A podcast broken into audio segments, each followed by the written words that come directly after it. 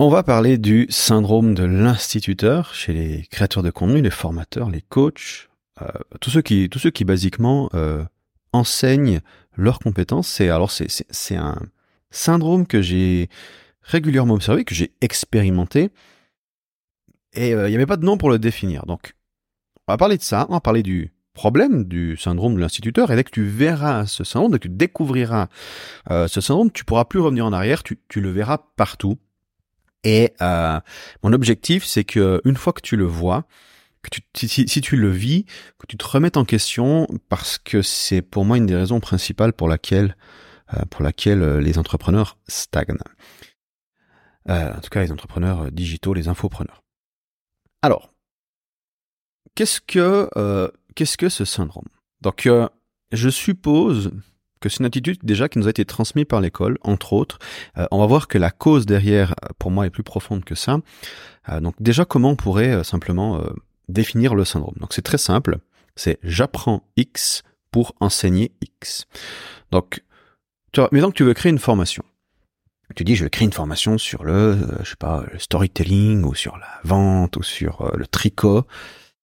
Euh, alors c'est plus dans les métiers intellectuels, tu vois, le tricot, ça va être, euh, je, je, le vois moins chez les artistes, par exemple, enfin chez les, tu prends un guitariste ou, euh, je sais pas, moi j'étais DJ à l'époque, j'enseignais le DJing, où tu apprends, tu vois, des, métiers plus, enfin des métiers plus manuels, des, thématiques plus manuelles, où là le formateur a une légitimité. Par contre, dans les métiers plus genre business en ligne, séduction, ce genre de choses, où c'est plus, il y a beaucoup de conseils intellectuels eh bien, on va observer ce syndrome et euh, simplement c'est ok, je vais faire une formation, donc je vais consommer tout ce que je peux consommer sur le sujet et je vais packager ça dans une formation et euh, l'enseigner.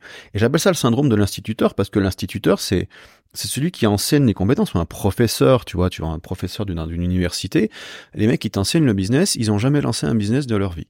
Donc c'est quand même euh, ce qu'on, enfin je veux dire, qui a envie d'apprendre de quelqu'un qui n'a jamais pratiqué? Euh, t'es, t'es, t'es, à des kilomètres en dessus des nuages. Et le problème, c'est que moi j'aime bien dire un entrepreneur, il doit avoir la tête dans les nuages mais les pieds sur terre. T'as vu comme c'est joli.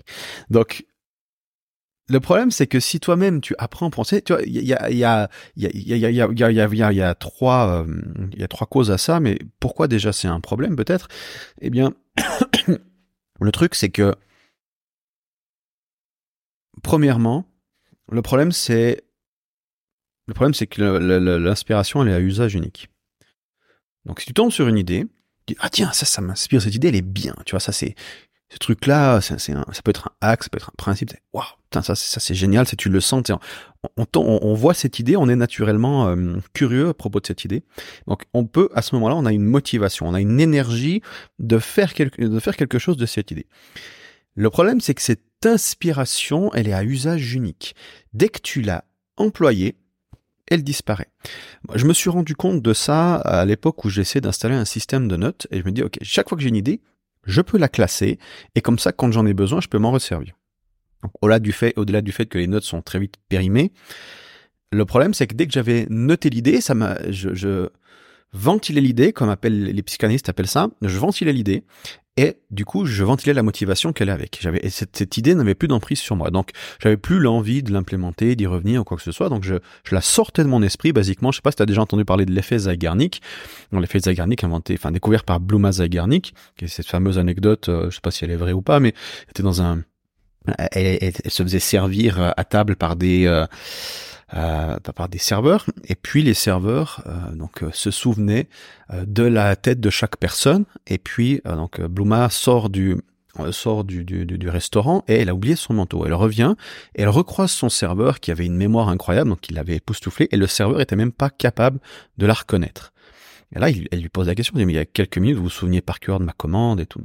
Et là, il lui explique, il dit, oui, c'est normal chez les serveurs Dès qu'on a, tant qu'on a, tant que la commande n'est pas délivrée, on s'en souvient à l'instant même où le travail est fait, la mémoire se vide. Et euh, c'est comme ça qu'elle a inventé le, le, nom, donc l'effet Zeigarnik, qui fait que ben, le cerveau, lui, dans sa mémoire de travail, il se souvient des choses importantes pour lui, il dit ok, si j'oublie ça, ça va être la merde. Par contre, si tu le notes à quelque part, ou si tu en fais quelque chose, dès que tu as traité l'idée, le cerveau se dit c'est bon, j'ai plus besoin de ça, donc je peux le mettre de côté, je peux l'oublier, c'est plus important. Et donc cette euh, il y a, y, a, y a, un effet euh, cousin à celui-là, j'ai toujours du mal à le prononcer, c'est l'Ovsianskina effect qui, lui, détermine, donc, dès, que tu as commencé quelque chose, tu as cette envie de revenir pour le terminer. Pense à un puzzle. Donc si tu commences un puzzle, tu auras envie de le terminer juste pour l'envie de compléter le truc. Et ça te reste dans la tête tant que c'est pas terminé. Donc c'est deux, je pense, deux tendances qui sont qui sont, euh, qui sont connectés, qui viennent de la tendance euh, à éviter l'incohérence, je suppose, entre autres. Et, euh, et là où je veux en venir, c'est que bah, quand, quand tu as une, belle idée, quand tu trouves une belle idée, tu as cette idée qui est dans ta tête, tu as l'effet Zeigarnik, et à, à l'instant où tu la notes à quelque part, à l'instant que tu en fais quelque chose, elle est en sécurité et ton cerveau l'oublie. Donc, si tu tombes sur une idée, et donc tu, tu trouves cette idée, ok, maintenant je veux créer une formation avec cette idée-là, dès que tu la mets dans la formation, c'est bon, elle est traitée, j'en ai plus besoin. Et il se passe quoi? Il se passe, donc tu as un mécanisme où tu vas aller chercher des nouvelles idées pour les enseigner. Donc trouver, partager, trouver, partager, trouver, partager. Et il n'y a, y a pas de passage par l'action, par l'implémentation. Donc tu te retrouves 5 ans, 10 ans plus tard à finalement pas vraiment avoir développé de vraies compétences si ce n'est euh, celle d'un archiviste ou d'un instituteur qui est de simplement partager ce qu'il a découvert d'un point de vue complètement intellectuel.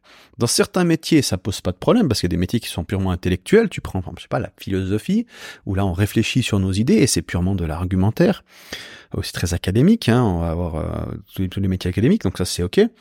Par contre, pour les métiers de l'entrepreneuriat, par exemple, c'est vraiment problématique parce que dans, le, dans, le mot, dans le mot entrepreneur, il y a entreprendre, d'accord? Euh, et, et, entreprendre, ça veut dire quoi? Ça veut dire mettre en place des actions. donc l'entrepreneur qui fait que partager des idées, il entreprend pas vraiment, selon moi. Donc on pourrait dire qu'il crée du contenu, donc c'est quand même entreprendre. Mais le contenu qu'il crée, enfin je veux dire, t'expliques aux autres ce que toi-même t'as pas fait. Et, et, je trouve ça un petit peu hypocrite. Ça, on est dans un milieu relativement hypocrite. Alors, la, question n'est même pas morale ici, euh, c'est pas c'est pas ça l'important. Ce qui compte, c'est les résultats derrière. Donc, quelles sont les causes de ce syndrome? Pour moi, il y a trois grandes causes majeures. La première, donc, c'est évidemment l'impatience des résultats. Donc, développer une expertise, ça prend des années. Tu vois, si je te dis euh, pendant cinq ans, euh, fais de la vente pendant 5 ans, trouve un job de vente pendant 5 ans, tu peux aller prospecter pour une entreprise, dans différentes autres entreprises pour vendre le, bordel de, ton entreprise. Euh, non, moi je veux devenir entrepreneur. Oui, mais si tu veux développer la vente, le meilleur moyen c'est d'avoir un job de vente. enfin, une entreprise, un business, c'est quoi? C'est basiquement deux choses, c'est créer un produit et le vendre. Et tout ce qu'il y a autour, c'est pour amplifier ces deux choses-là. Donc, donc, déjà j'aime bien dire que, que, l'entrepreneur qui n'aime pas vendre, euh, enfin, petite parenthèse, c'est comme le soldat qui n'aime pas les armes. Tu vois, je veux dire, qu'est-ce que tu fous là? Donc la vente est le nerf de la guerre. Créer quelque chose de qualité, vendre cette chose-là avec confiance. Et euh, si t'as pas une de ces deux qualités, il te manque une de ces deux qualités. Donc, la plupart des business, c'est des gens qui veulent vendre, de, qui veulent refourguer leur merde sans avoir à la vendre. Je vais être complètement transparent là-dessus. Si tu regardes sur le business en ligne, c'est quoi? C'est comment vendre un truc que j'ai moi-même été piqué ailleurs parce que j'ai avec le syndrome de l'instituteur, donc je crée mon truc euh, vite fait, je veux pas prendre trop d'énergie, en quelques heures je vais créer ma formation. Et comment je fais pour que les gens l'achètent mais j'ai pas envie de la vendre? Donc basiquement, tu arrives en mode je veux ni créer quelque chose de qualité, euh, ni m'emmerder avec la vente. Donc les deux piliers même du business, c'est les deux choses que les gens cherchent à éviter. Et donc évidemment, il y a plein d'autres euh, entrepreneurs autour qui ont très bien compris cette dynamique et qui vont te proposer de la vente douce, qui vont te proposer des jolis trucs, des machins, ils vont t'expliquer la semaine de 4 heures, c'est très joli, mais le business, c'est une guerre sans balles. Voilà, petite parenthèse fermée, c'est un petit peu direct, mais je pense que c'est vraiment important d'entendre ça. Donc le premier problème, l'impatience des résultats. Euh, le deuxième problème, l'évitement de la douleur d'agir. Donc passer à l'action, ça requiert des efforts et euh, dans un monde où le confort est omniprésent, ben, la majorité elle refusera le sacrifice. Euh, voilà, donc on, pour, la plupart des gens, si tu regardes la moyenne, c'est quoi? C'est des gens qui vivent de gratification en gratification. Et entre deux, il y a un travail qu'ils aiment pas faire, qu'ils se forcent à faire parce qu'ils ont besoin de gagner de l'argent. Et à l'instant où ils ont fini leur travail, eh bien, ils revivent ils sortent de ce boulot et ils sont en mode gratification. Donc il y a les obligations et la gratification. Basiquement, c'est le, c'est le, la plupart des gens vivent comme ça. Soit je suis obligé de faire un truc, soit je donne la gratification. Donc si je suis si, si je suis pas obligé de faire un truc, ben euh, je suis en train de regarder la télé, je suis en train de, de, de faire la fête, de faire des trucs qui sont légers parce que j'ai besoin de me détendre pour pouvoir continuer à faire les obligations euh, le lendemain. Et, euh, et, et c'est c'est quand même assez triste. Et réussir à dépasser ça, c'est-à-dire ben je fais des choses qui sont douloureuses mais qui ont un sens. C'est ça l'intérêt. La différence, c'est le sens. Quand tu lances une entreprise, tu vas souffrir beaucoup plus qu'en tant que salarié. Le problème, c'est que avec ce mindset du salarié, que tu dis, OK, bah moi, je vais vivre la semaine de 4 heures, euh, qu'est-ce qui se passe? Tu quittes ton job pour aller vers l'entrepreneuriat et qu'on t'a promis, et je sais, je suis tombé là-dedans, et dans, ce piège, on te promet la semaine de 4 heures, on te promet les, les petites fleurs, tu pourras voyager, euh, et j'en ai rencontré, j'ai voyagé pas mal, notamment en Asie, tu vas à Bali en Indonésie, tu rencontres toutes ces gonzesses avec le, tapis de yoga sous la main qui en fait ont un business derrière, c'est une catastrophe et elles passent leur journée et je, parle de ces femmes, il y a d'autres personnes, tu vois, tous ceux qui basiquement veulent sont plus intéressés par visiter le pays que que faire avancer leur business basiquement, tu sais que les mecs ils vivent à moitié euh, de pôle emploi et de l'autre moitié euh, avec des trucs un peu chelous. Et, et euh, sais plus qui j'avais dit à Bali, euh, euh Pôle emploi, c'est pas une crypto. Voilà.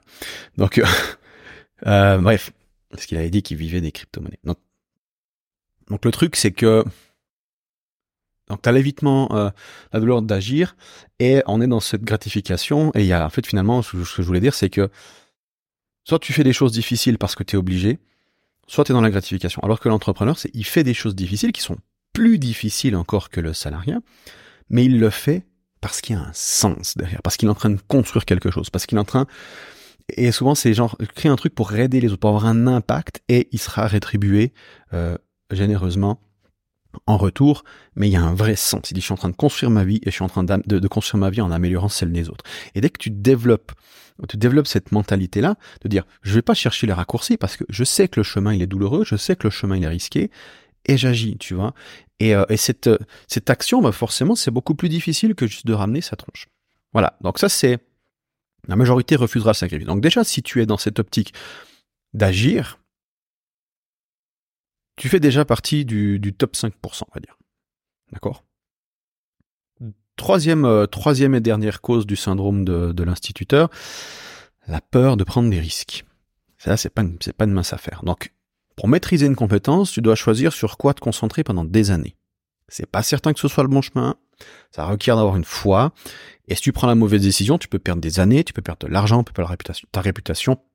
Donc évidemment, après, moi, ce que j'aime bien faire dans ce cas de figure, c'est optimiser pour les compétences et les relations. Ça, c'est un, c'est une, un petit filtre de Tim Ferriss. Euh, où l'idée, elle est très intéressante, c'est de dire, ben, même si je me plante sur mon projet, j'ai développé des compétences. Et ce qui compte, c'est ça. Parce que d'un côté, les compétences, et de l'autre côté, les opportunités. Et les opportunités que tu peux saisir dépendent directement de tes compétences et de tes relations. D'accord? Donc, si tu as accès à des gens qui ont confiance en toi, qui ont certains talents, peuvent t'aider à saisir des nouvelles opportunités, et toi-même, tu as les compétences, tu peux saisir des opportunités qui sont pas accessibles aux autres. C'est pas une question... Euh, alors, l'argent, ça peut aider, énormément, mais tu donnes de l'argent à quelqu'un qui n'a pas les compétences, on prend l'exemple des gagnants au loto, bah, il, s'endette plus que qu'autre chose. Euh, tu prends quelqu'un qui a des bonnes compétences et qui n'a pas d'argent, il va trouver les ressources, il va trouver les personnes capables de l'aider dans sa quête. Donc finalement, tu veux optimiser pour les compétences afin d'avoir accès aux bonnes opportunités. Parce que les, les vraies opportunités, elles sont accessibles à une fraction de la population. Non pas une population riche, mais une population compétente. Donc, euh, optimise pour les compétences. Donc, on a ces trois, euh, ces trois je les répète, les trois causes impatience des résultats, évitement de la douleur d'agir et la peur de prendre des risques. Quel est l'antidote au syndrome de l'instituteur? Parce que si tu m'écoutes toujours et tu comprends, tu dis, ok, voilà, effectivement, il y a quelque chose. Comment je fais pour sortir de ce syndrome? Il faut pas s'en vouloir parce que moi, je suis passé par là, le premier. J'étais quelqu'un qui était énormément dans les théories. À l'époque, ça m'énervait parce que j'avais une vingtaine d'années. Et j'adorais lire, lisais, lisais tout ce qu'il y avait sur le développement personnel, et je croyais tout ce qu'on me disait. Et, euh, et je voulais, bien évidemment, tu sais, j'avais plein d'idées dans la tête, des trucs qui avaient l'air extraordinaires que j'avais moi-même jamais implémenté, mais je tapais des théories euh, chez mes amis, et c'est tout cela, putain, arrête de lire tes bouquins, arrête, arrête avec tes théories. Et, euh, et ça m'énervait parce que je dis, mais ils ont rien compris, en fait. Mais la vérité, c'est que c'est moi qui avais rien compris. Et c'est toujours plus facile d'accuser les autres que de s'accuser soi-même. Donc j'étais victime de ce truc-là. Et, et voilà, et, je veux dire, moi je, le vois, enfin ça fait 13 ans, ça fait 13 ans que je suis dans le business, ça fait euh, depuis 2016 que je fais du consulting euh, avec d'autres clients. Euh, le truc que je constate systématiquement, parce que moi mon boulot maintenant, sais, je suis payé à la commission, donc ça veut dire que si j'ai pas de résultat pour mes clients, basiquement, bah, je vais mourir de faim. Donc euh, ce que je me rends compte, c'est que les gens qui ont des résultats, c'est avant tout les gens qui ont la compétence. Quand je vois, là, là j'ai commencé avec un nouveau partenaire qui a une bonne compétence, peut-être qu'il m'écoute en ce moment, donc salut. Et, euh, et j'ai encore pas demandé l'autorisation de parler de lui, donc pour l'instant je le mentionnerai pas, mais salut. et, euh, et donc du coup, euh, du coup, il a une bonne compétence, une excellente compétence que je, je mentionnerai non plus pas. Et je lui fais confiance. Et je sais que c'est quelqu'un qui sait travailler. Et j'ai décidé de prendre le risque d'investir mon temps avec lui parce que je crois sincèrement qu'on peut faire quelque chose de super. Et parce qu'il, tu vois, il, il, a, il, est en train de lancer un business, mais il a, il a pas encore le business, mais il a la compétence. Je préfère quelqu'un qui n'a pas le business et la compétence que quelqu'un qui a déjà un business qui tourne et pas la compétence. Parce que s'il a la compétence, derrière il a, il a un track record, il a des résultats, on peut s'en servir et ça devient facile de faire du marketing euh, comme ça et derrière il va pouvoir vraiment servir les gens. Donc je me rends compte, ceux, qui ont des résultats en business, c'est ceux qui ont un track record, qui ont des résultats et pour qui ça fonctionne. Déjà sans le marketing. Donc, voilà. Quel est l'antidote euh, Je me perds un petit peu. Quel est l'antidote au syndrome de l'instituteur? Tu as peut-être pas aimé. Moi-même, j'ai pas aimé. Euh, j'ai refusé cette idée pendant une décennie et je, je regrette de ne pas l'avoir implémentée plus tôt parce que finalement, c'est pas non plus euh, aussi difficile qu'on croit de développer ça. Donc, je vais commencer, on va rentrer dans, directement dans, dans, le truc. L'entrepreneuriat est un jeu destiné aux plus courageux. Le courage. Ah, c'est chiant le courage. Hein. Qui est courageux? Euh, Pendant longtemps, je me suis considéré comme pas courageux. Et puis un jour, alors que je, voyageais, j'avais déjà mon business et tout, je, crois que c'était en 2017, euh, je sais plus qui m'a dit ça, mais ça m'a marqué. M'a dit, toi, t'es quelqu'un qui a, qui a, beaucoup de courage, j'oserais pas faire ce que tu fais. Et moi, à ce moment-là, je me considérais comme pas courageux du tout. Tu sais, j'étais le, j'ai toujours été le poltron de service. Et on me dit ça, et tu sais, ça m'a fait un choc en mode, mais qu'est-ce qui vient me dire ça, ça, ça fait pas sens. Et plusieurs personnes ont commencé à me dire ce genre de truc-là. Je suis là, mais attends. Et, et, et, et je, commence à faire une rétrospective de ma vie et je me dis, tiens, qu'est-ce que j'ai fait de ma vie? Bon, bah, parce que, tu sais, on s'identifie toujours à des vieux trucs et j'ai lâché prise sur ce truc-là à ce moment-là. C'est, à l'école, j'étais celui, euh, j'avais, j'avais 15 ans, c'était, euh, en train de te faire réprimander par, par, par tous tes camarades. Enfin, c'est vraiment le vilain petit canard de la classe, celui qui a les fracs trop courts, qui fait 30 kilos de trop et qui a pas d'amis. Vraiment le, le je veux dire dans la cour de récréation, on est venu me demander si j'étais un garçon une fille à l'époque où, où c'était pas encore à la mode de pouvoir choisir et, euh, et ça fait ça fait plutôt mal. Et et donc j'étais réprimandé, je veux dire le deuxième jour de, il y a, ici en Suisse, il y a six années d'école primaire et trois années d'école secondaire. Donc, quand tu arrives à l'école secondaire, dans une plus grande ville, il y a, il y a, plus, il y a plus de monde. Bon, ça, c'est pas, c'est pas Paris, je veux dire, où j'habite, mais c'était, il y avait euh, trois, quatre mille élèves, un truc comme ça. Deuxième, deuxième jour d'école, je sors pas bien et je, donc devant tous les élèves qui, qui sont en train de, de, rentrer à la maison, je pose une immense galette en plein milieu de, et j'avais genre deux, 200 personnes autour de moi en train de me regarder vomir et il y en a un qui gueule, ah, la jolie pizza de trottoir. Donc, pour te dire, tu vois l'ambiance un petit peu dans laquelle j'étais, et j'étais vraiment le, le, mec qui osait pas ramener sa gueule, qui osait, qui, qui était réprimandé et tout. Et puis, je dis voilà, mais je, je, me suis forgé vraiment par rapport à ça, et après, je regarde, je dis, mais qu'est-ce que j'ai fait? J'ai quand même pris une belle revanche, parce que je me suis mis à... Donc, je suis devenu DJ, donc j'ai mixé dans les plus gros clubs de, de Suisse romande, dans des milliers de personnes euh, tous les week-ends. J'ai, euh, on avait monté une association, euh, une association d'animation d'animation, on a, on a aussi mixé dans plusieurs milliers de personnes. Donc il y avait aussi les risques financiers ici, on a fait tourner la boîte, etc. Ensuite, euh, ensuite qu'est-ce que j'ai fait? Ben, J'ai lancé mon, mon coaching de, de, DJing, donc j'ai pris, pris des risques à ce niveau-là. Ça a commencé par à fonctionner en, en, en 2015.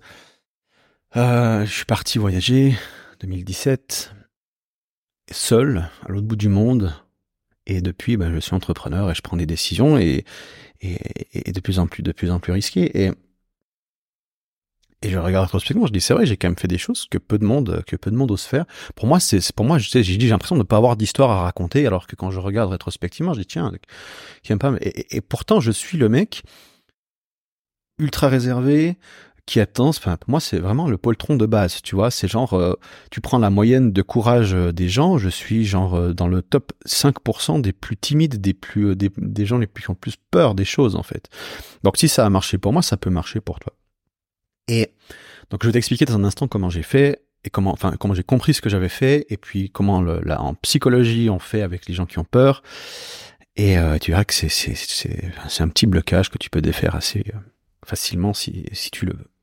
Donc, j'aimerais dire qu'on parle encore une fois souvent d'intelligence, de l'intelligence d'Elon Musk. Elon Musk, intelligent, machin, euh, innovant et tout.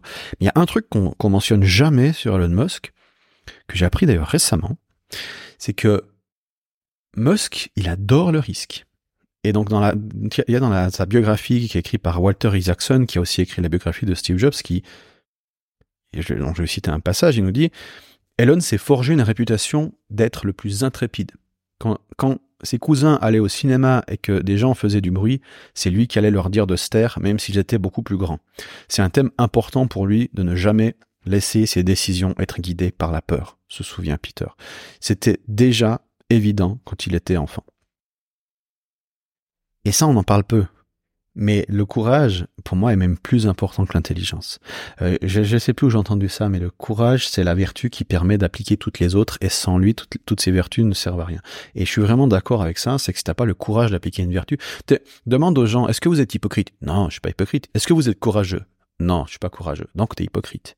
Parce que c'est facile de dire la vérité quand tout le monde est d'accord. Mais si tout le monde est contre toi et que tu, tu dois, tu, tu d'un point de vue éthique, tu dois tu te sens moralement responsable de donner cette vérité-là, même si tu sais que ça va te desservir et ça peut vraiment avoir un gros impact, mais tu sais de manière intègre que c'est ça que tu dois faire, ça demande du courage. Ou alors, si tu n'as pas ce courage, tu vas être hypocrite, par définition. On est tous un peu hypocrites, on est tous, à mentir, on est tous, on est tous des faiblesses, c'est toujours sur un spectre, c'est pas oui ou non, c'est pas noir ou blanc. Euh, j'aimerais citer encore euh, un deuxième, euh, donc Robert, Ringer, qui est, qui, est un entrepreneur et un public speaker dans son livre, un excellent bouquin qui s'appelle Winning Through Intimidation, donc gagner par l'intimidation.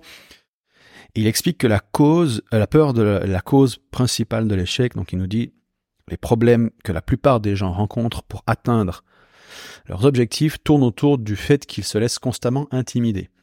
Les résultats qu'une personne obtient sont inversement proportionnels au degré auquel elle est intimidée. C'est super intéressant. Ça veut dire que un conseil n'est valable que si tu as le courage de l'appliquer. D'accord? Voilà, donc ça c'est pour la mauvaise nouvelle. C'est que c'est les plus courageux qui sont capables de prendre la plus grosse part du gâteau. Et ça a toujours été comme ça. Tu sais, il y a ce truc, on dit souvent, euh, ne, ne, ne maltraitez pas les geeks à l'école parce que vous risquez de travailler pour eux c'est pas tout à fait vrai, dans le sens où ceux qui obtiennent la plus grosse part du gâteau, c'est ceux qui osent le plus. Donc ça veut dire que si le geek n'arrive pas à vaincre sa timidité, n'arrive pas à vaincre sa peur, parce qu'en fait il se fait pas taper dessus à l'école parce qu'il est geek, il se fait taper dessus à l'école parce qu'il manque d'assurance. C'est terrible, mais c'est comme ça. Et donc s'il n'arrive pas à vaincre ce manque d'assurance, bah c'est lui qui travaillera pour celui qui pour celui qui l'a frappé. C'est c'est c'est c'est dingue, d'accord, mais je veux dire le mec qui est généralement le plus violent ou qui est pas pas violent, mais enfin je parle pas de, des des pauvres types qui finissent alcooliques dans la rue, mais ceux qui ont une agressivité, qu'ils arrivent à diriger cette agressivité, c'est ceux-là qui prennent la plus grosse part du gâteau. Voilà. Donc c'est savoir être dangereux. Euh, on est on est dans un dans une période où il y a toute une propagande de merde sur euh, sur la masculinité toxique et ce genre de trucs que je, je, je suis vraiment pour moi c'est c'est cancérigène c'est ce qui est toxique c'est cette pensée. Euh, parce que tu en tant qu'homme même en tant que femme si tu te lances dans le business tu veux apprendre à être dangereux. L'agressivité est une qualité si elle est dirigée correctement ça, c'est un truc qui est extrêmement important à comprendre. en tant qu'homme, si exemple, t'as une famille, t'as quelqu'un qui rentre chez toi et qui agresse ta femme et tes enfants, et que tu vas te cacher dans les chiottes pendant qu'elle est en train de se faire défoncer la tronche, est-ce que c'est noble? Non, le, le, être capable d'agresser l'agresseur pour protéger ta famille, ça c'est noble, ça c'est vertueux. Et ça, ça requiert d'être dangereux, ça requiert d'avoir de la force d'esprit mentale et physique pour, euh, pour te mettre en, en, travers de ça. Par contre, le mec qui est juste dangereux et qui arrive pas à diriger cette colère, ça c'est pas c'est pas de la masculinité. D'ailleurs, faut arrêter d'appeler ces gens toxiques comme des mas faut arrêter d'appeler ça de la masculinité toxique parce que ces gens-là sont fiers d'être toxiques en fait. Il faut il faut dire que c'est anti-masculin Parce que la masculinité, c'est la protection. Bref, je vais pas rentrer dans tout un débat là-dessus, mais devenir dangereux, c'est intimider les autres. C'est toi qui deviens le challenge pour les autres. Euh, je, je, je m'en suis rendu compte quand j'ai commencé à vendre au téléphone. Au début, j'avais peur parce que ma timidité et tout ça. Aujourd'hui, c'est normal. Je prends le téléphone, je discute, je rigole, et je me rends compte que la personne en face de moi, elle est intimidée. J'avais la même chose avec la musique euh, quand euh, j'avais un, soir, c'était une soirée à peu près 1000 personnes, et puis j'avais j'avais c'était le petit nouvel an, je, sais plus quelle année, mais ça fait 2010, un truc comme ça. Et j'avais découvert un DJ qui mixait au petit nouvel an pour euh, devant 200-300 personnes, et je, alors il avait pas une technique extraordinaire, mais il était euh, très bon pour mettre l'ambiance. Il dit, ok, lui, euh, ça m'intéresse qu'on on l'ait dans notre animation pour faire les, warm-up, donc l'introduction. Donc on va essayer, on va voir ce que ça donne. Et on se retrouve avant la soirée, donc les gens attendaient dehors, il y avait la queue déjà, et donc on a fini, l'installation, on était en platine, et puis on discutait, on, se marrait, on buvait une petite bière avant de démarrer. Euh, et, il vient vers moi et il me fait mais putain mais comment tu fais pour être aussi détendu Et là je me rends compte que le mec il est complètement tétanisé. Tu sais dans ma tête c'est j'avais même pas tilté. Parce que pour moi c'était normal, d'accord? Et pourtant cette personne, enfin je suis pas mieux qu'elle ou quoi que ce soit. C'est juste que dans ce contexte-là j'avais l'habitude. Et, et donc c'est là où je veux en venir, c'est que tu peux développer ce courage. Le courage c'est un muscle. Si on compare ça au fitness, comme on, parce qu'on au fitness, c'est la même chose, parce que c'est un principe d'antifragilité. Donc, euh, plus tu stresses le système, plus il se renforce. Donc, au fitness, tu soulèves des poids pour renforcer tes muscles. Le truc, c'est que tu veux te muscler intelligemment. D'accord? Tu vas pas commencer avec 200 kg au squat. Parce que là, ça, ça va faire mal. Avec le courage, c'est pareil. Tu vois, moi, pendant longtemps, j'ai pensé que, en fait, sortir de ma zone de confort, j'imagine, c'est sortir de ma zone de confort, j'imaginais immédiatement passer en mode héros, tu sais, et euh, je prenais le pire scénario, le, genre, si je dois sortir de ma zone de confort, c'est faire cette exacte chose qui me terrifie. Oh, je vais prendre un petit, mon petit exemple personnel du, de la vente à étiquette au téléphone. Je sais que ça fait peur à beaucoup de monde. Euh, donc, je suis là, et je, je putain, je m'imagine vendre des produits chers, et, j'étais tétanisé, et je passais pas l'action. Alors que en réalité, comment j'ai fait Tout simplement, je dis bah, on va déjà aller étape par étape. La première chose, c'est d'inviter des gens de mon audience à discuter avec mon téléphone sans aucun autre objectif que d'avoir une discussion sympa. Et si je peux les aider un petit peu, c'est cool. Et du coup, je connecte, j'apprends à connaître mon audience et eux, bah, ils peuvent avoir contact avec moi, ça crée de l'engagement. Donc c'est de toute façon gagnant-gagnant. Et j'ai fait ça avec euh, avec une vingtaine de personnes et je me suis rendu compte que j'étais toujours face à des gens super intéressants, des gens qui me connaissaient déjà. Et donc du coup, tu sais, c'est agréable parce qu'ils ont une certaine admiration pour toi. Si si, te, quelqu'un qui te suit, c'est quelqu'un qui a une certaine admiration pour toi, pour tes pensées, pour ta façon de voir les choses, pour tes valeurs, pour différentes raisons. Et donc ils sont, s'ils acceptent ce genre d'appel, c'est que déjà ils sont, ils t'ont prévalidé. Et je me suis rendu compte de ce truc. Et donc, du coup, ça m'a mis à l'aise. Parce qu'imagine, t'arrives à une soirée où tout le monde attends plus que de te voir arriver. Ça détend quand même pas mal, mais en mode, tout le monde a tout le monde a envie de parler avec toi, tout le monde t'adore. Euh, tu vois ce que je veux dire? Une petite soirée comme ça où tu peux pas te faire rejeter de base parce que les gens t'aiment déjà vraiment. Un point. Tu vois ce que je veux dire? Donc, donc c'est cette, cette petite ambiance là et et mieux, je commence à me rendre compte que c'est eux qui sont intimidés à m'avoir au téléphone parce que quand tu as une audience, ben les gens qui te suivent facilement, ils te mettent sur un piédestal. C'est pas toujours le cas. Là, je bosse avec des entrepreneurs plus avancés. Euh, j'ai plus cette sensation-là que ces entrepreneurs-là parce que bah, ils ont l'habitude du jeu, de discuter avec des gens, donc c'est plus pareil. Mais quand c'est des gens plus débutants, ils ont ils sont facilement intimidés. D'ailleurs, on revient sur ce que je disais avant sur la, la, quantité d'intimidation. Tu vois, donc tu peux rien rien qu'en discutant avec quelqu'un, tu peux sentir à quel point il est intimidé par le truc et donc du coup, ça va permettre d'évaluer déjà passablement à quel est son potentiel et sur quoi il faut travailler. Et donc, donc, ce que j'ai fait, c'est que j'ai commencé par, par juste parler avec des gens comme ça euh, euh, de mon audience, et puis ensuite j'ai dit bah tiens, je vais vendre un petit produit à 100, 200 balles, et puis voilà, donc avec une grosse garantie du genre. Ça, c'était même avant les 1 million, euh, 100 million dollars offer de, de Hormozy, c'est un truc, je le répète depuis des années, mais bon, bref. Euh, vendre un, un, service, je sais plus, 200 balles, un truc comme ça, et je dis voilà, tu me payes seulement si tu es satisfait. D'accord, c'est un truc que je propose toujours euh, dans certains cas de figure. Et bah, en gros, je fais le boulot, je me fais arnaquer, même pour 200 balles, je me fais arnaquer. Le truc, c'est ça, c'est que si t'as peur de vendre, c'est parce que t'as l'impression que tu en demandes plus que ce que tu peux offrir. Donc t'as un syndrome de l'imposteur. Et si tu, tu retournes le truc en mode, c'est moi qui me fais arnaquer, tout d'un coup, c'est plus de la peur, c'est de l'ennui. Et donc à ce moment-là, tu dis ok, bah je vais gagner, je vais bosser tout ça pour gagner 200 balles et c'est même pas sûr qu'il me paye. Donc là, t'as pas peur de le vendre. Donc du coup, t'es en mode, euh, t'es en mode euh, euh, zéro fuck vibe, tu sais, genre en mode j'en ai rien à foutre si je te le vends pas parce que de toute façon, il y a une chance sur deux que tu me payes et, c'est un montant dérisoire. Donc du coup, t'es plus du tout en mode, tu vois, et du coup, t'es dans le bon état d'esprit.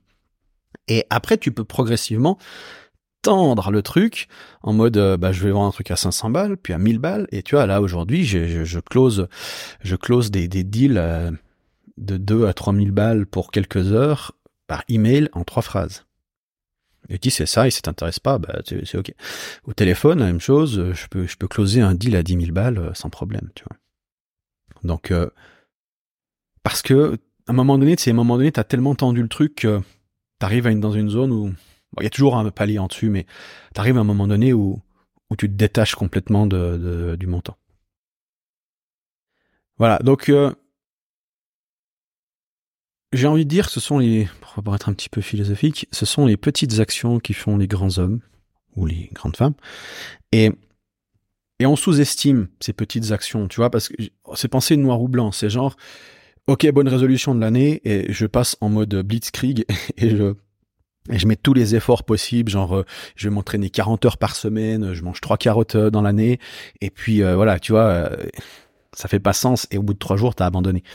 Parce qu'on voit noir ou blanc, la même chose, sortir de sa zone de confort égale aller battre le dragon, tu vois. Non, non, il y a des étapes intermédiaires, et si si, si t'es trop intimidé par par l'étape, bah réduis l'étape, tu vois, en, en musculation, tu commences avec 200 kilos au squat, on appelle ça l'ego lifting.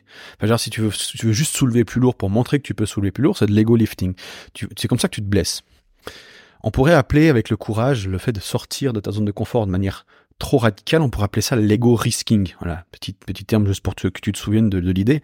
Mais il y a des étapes intermédiaires. Euh, je me rappelle, à l'époque, j'étais encore jeune, j'étais mineur, et je cherchais un job un apprentissage et j'avais j'étais terrorisé à l'idée d'avoir un entretien. C'est le truc, c'est ça me faisait transpirer et donc du coup ça me faisait procrastiner. Alors je me suis dit tiens, je vais déjà euh, rédiger la lettre, je vais rédiger mon CV. On verra demain la, suite. Le lendemain, je me suis réveillé, je dis ok, bah maintenant je vais juste lister les euh, 20 entreprises à qui je peux envoyer ce CV. Juste juste les mails. Et après, le lendemain, je dis ok, bah maintenant je peux rédiger le brouillon des mails mais pas les envoyer. Et le lendemain, j'ai là, ok, bon, j'envoie les mails. C'est vraiment, j'avais besoin. Mais tu vois, tu vas étape par étape, c'est mieux que rien foutre, d'accord? Et j'arrive et je fais envoyer sans réfléchir. Et, je me dis, de toute façon, je peux toujours refuser. S'ils me téléphonent, et la plupart du temps, ils ne téléphoneront pas, mais je peux toujours refuser. Et j'ai continué ce même manège. Et d'un coup, j'ai eu un entretien. Alors là, là, à ce moment-là, c'est l'étape qui fait peur. Mais t'es es face au truc et tu y vas et tu le fais. Et tu te rends compte, c'est pas si terrible. Aujourd'hui, j'ai un entretien d'embauche si j'avais un entretien d'embauche, ça m'inquiéterait pas, parce que j'ai de la négociation, ce genre de choses, j'ai l'habitude au quotidien, tu vois. Donc, l'intimidation. Et donc, c'est vraiment lié au sujet initial de, du syndrome de, l'instituteur. Alors, je dis pas que les instituteurs, ils ont ce syndrome-là, mais c'est un syndrome pour, pour euh, qualifier le fait euh, de, enfin, tout ce qu'on a parlé.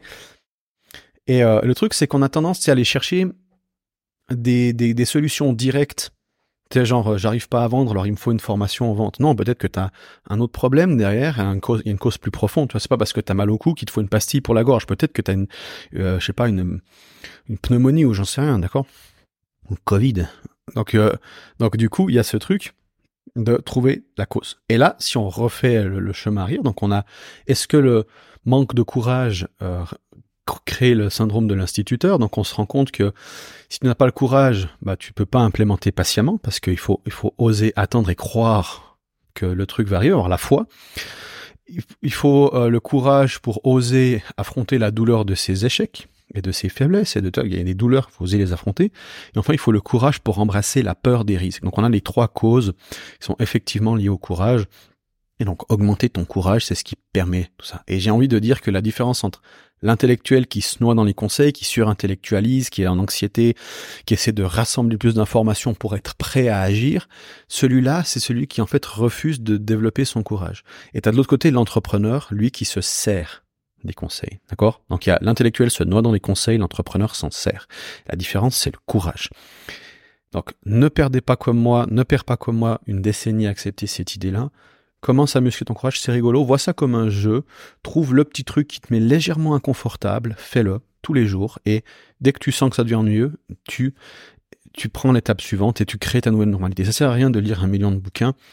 Finalement, c'est le plus important, c'est de muscler, euh, muscler le courage. C'est bien plus important que tout ce que tout ce que tu connais euh, sur le business. Voilà, je te souhaite une magnifique journée. Si tu aimé cet épisode, n'hésite pas à t'abonner sur la plateforme de ton choix. Ça peut être sur YouTube, sur Apple Podcast, sur Amazon ou sur Spotify.